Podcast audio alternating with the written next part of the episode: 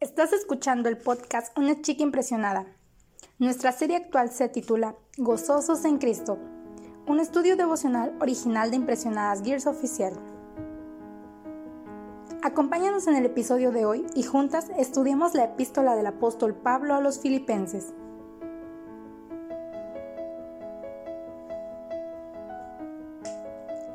La virtud de ser agradecidos. Cuando somos pequeños, en casa, nuestros padres nos enseñan que siempre debemos de dar gracias. Nos educan para ser personas educadas y agradecidas. Y esto no es excepción con el apóstol Pablo. Como a todos, a él también le enseñaron a dar gracias. Y a lo largo de su vida y su caminar de fe, él aprendió muchísimo acerca de la gratitud. El Padre le enseñó la virtud de ser agradecido por medio de diversas situaciones que experimentó por causa de su fe y su amor por Cristo. Y en el episodio anterior estuvimos leyendo y estudiando los primeros dos versículos del primer capítulo de Filipenses. Ahí pudimos identificar dos cosas.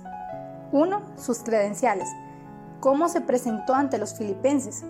Y dos, un motivo de regocijo, gracia y paz. Ahora es momento de continuar con los versículos 3 al 5. Así que te animo a que traigas tu Biblia y me acompañes leyendo esta porción antes de que comencemos con nuestro estudio el día de hoy. Doy gracias a mi Dios siempre que me acuerdo de vosotros, siempre en todas mis oraciones rogando con gozo por todos vosotros, por vuestra comunión en el Evangelio, desde el primer día hasta ahora. Ahora, te quiero animar a que en tu Biblia encierres las frases doy gracias, la palabra siempre y la palabra gozo.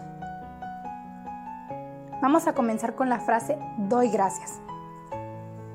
Esta es la reacción inmediata de Pablo al pensar en los santos de Filipos. Así que el solo recordarlos habría en él una gran fuente, una fuente inagotable de gozo y de gratitud que había en su corazón. La acción de gracias su gratitud. Esto nos deja ver de una manera muy especial que era un hombre agradecido. Además, su oración era persistente y continua por los habitantes de Filipos, sin olvidar a ninguno de ellos, jamás se olvidaba. De hecho, en el versículo 4 nos lo indica con las palabras siempre y todos. Esta experiencia espiritual que tuvo Pablo es algo muy similar a cuando vemos o olemos uno de nuestros platillos favoritos. Se nos antoja, ¿no es así? Entonces surge esa reacción inmediata. De la misma forma, Pablo reaccionó inmediatamente con gozo y con gratitud. Ahora, con gratitud, como dicen los versículos 3 y 5, Pablo era un hombre agradecido y constantemente impulsaba a las iglesias a poner en práctica esta virtud. Entonces, al leer sus cartas, nosotros siempre podemos encontrarnos expresiones de gratitud por hermanos que dejaron huella en nuestros corazones.